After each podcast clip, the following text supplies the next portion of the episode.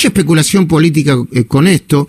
Adolfo Rubinstein, ex ministro de Salud del, presidente de Macri, del gobierno de Macri, dijo que él no creía fehacientemente que las hayan ocultado deliberadamente.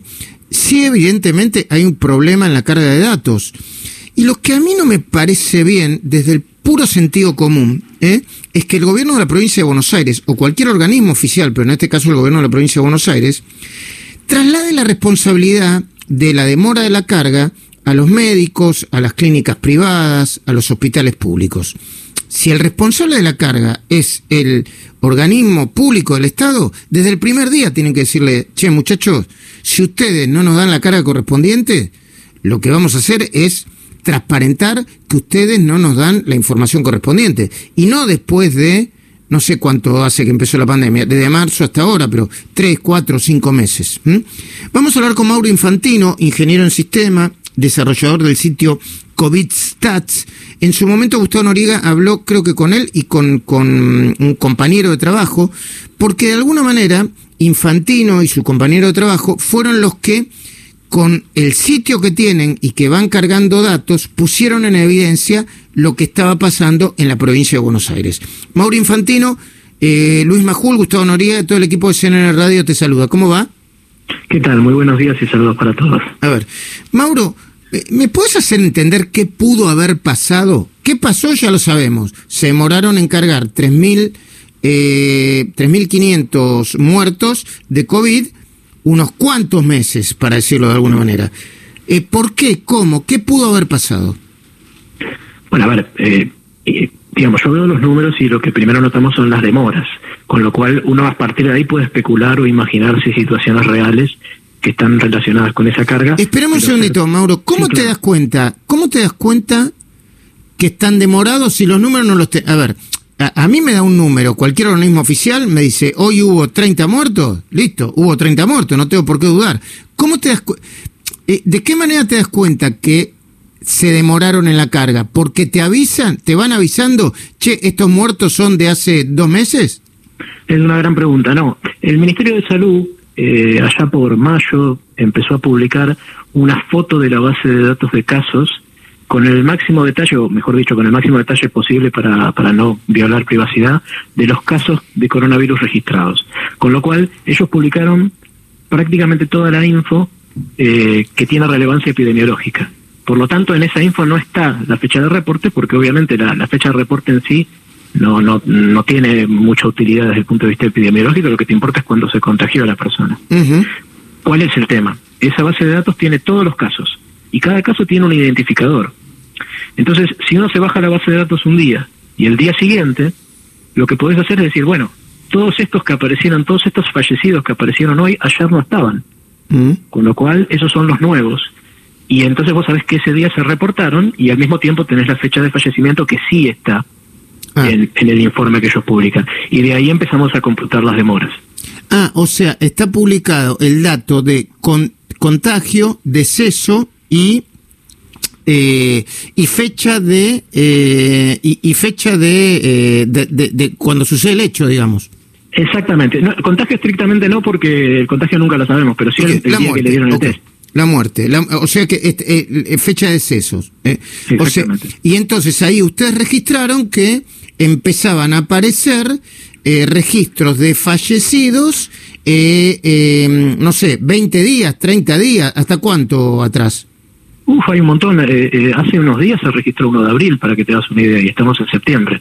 Incluso pasa con, con muchos lugares. La única diferencia quizás con la provincia de Buenos Aires es que el volumen de la provincia es muy alto, entonces eh, queda mucho más eh, claro que ocurre. La siguiente pregunta, la siguiente pregunta y después te dejo con Noriega, que es un experto en datos y curvas como ustedes, es un nerd como ustedes. El, el, el, el eh, ¿Todos los distritos tienen mucha demora en las cargas o el que tiene más demora y más ostensible es la provincia de Buenos Aires? Eh, vos sabés que cuál es el gran problema de esto es que las demoras van variando. Entonces ah. es muy, muy difícil decirlo con certeza, porque por ejemplo, Cava la semana pasada no tuvo prácticamente fallecimientos antiguos y los últimos dos o tres días empezó a incluirlos. Eh, la provincia de Buenos Aires incluso tiene patrones muy raros en el reporte de fallecidos. Entonces, evidentemente hay un problema sistémico que, que trasciende a, la provincia, mm. pero claro, en, la provincia de Buenos Aires se, se, acrecenta porque tienen más volumen y probablemente están más complicados. A ver, yo hablé con una fuente del gobierno de la ciudad de Buenos Aires y me decían, me decía esa fuente que la demora que ellos la máxima demora que tenían era masiva, ¿eh? Era mm. de cada vez que cargaban después de los fines de semana o antes de los fines de semana, ya me perdí. Mm.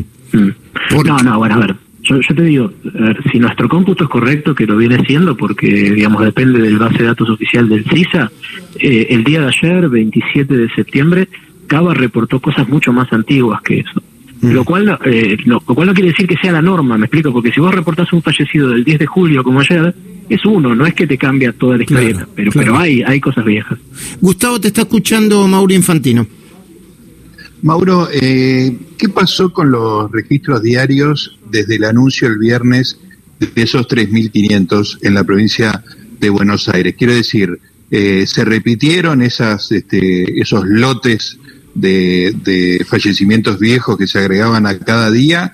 ¿O a partir del anuncio de los 3.500 esa cantidad se redujo considerablemente? Pasaron dos días, no sé si tres días, no sé si vale la referencia.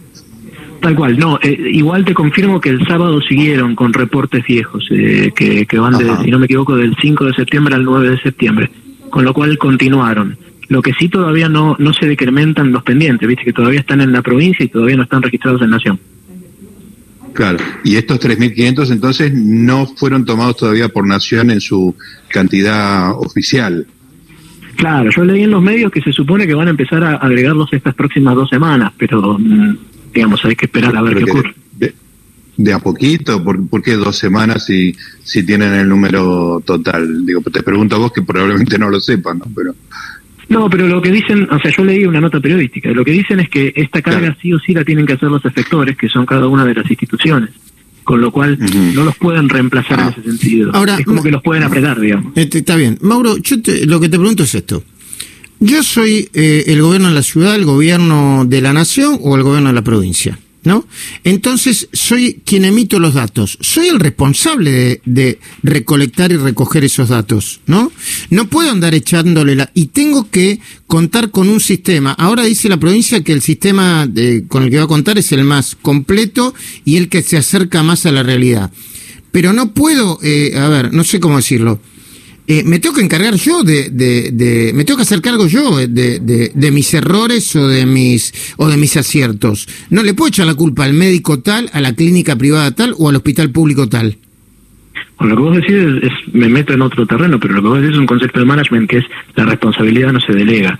Eh, eh, en eso estamos de acuerdo, digamos, es un problema del sistema de salud en su conjunto porque si los hospitales están teniendo problemas para reportar es porque quizás o le falta gente o le faltan herramientas.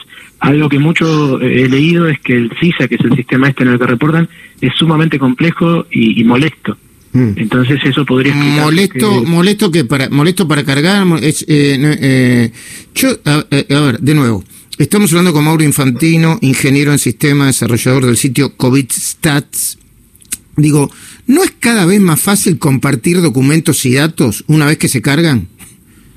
Sí, sí, totalmente. Pero bueno, acá evidentemente tenés un problema de infraestructura. Yo sinceramente el CISA no lo he visto en, primera mano, ah. pero claro, si lo que te dicen es que vos tenés que completar muchos datos por cada fallecido, y acordate que los están medio descordados los hospitales, con lo cual... Eh, no, no, no, entiendo. Los datos, por eh, si vos tenés que reportar muchos datos por fallecidos y son miles los fallecidos, pero también debe haber un tiempo limitado, ¿no? Porque tampoco se trata de millones de personas. Bueno, no sé, qué sé yo, es, lo que... Eh, yo, me, yo me paso cargando datos y descargando datos todo el tiempo porque soy periodista, trabajo con datos. no es tan... Digo, si hay un sistema eh, que, que, funciona, no me parece tan, no me parece tan grave, va, no sé, no sé, eh, habría que analizarlo. Gracias, Mauro Infantino. No, gracias a ustedes, que tengan un buen día.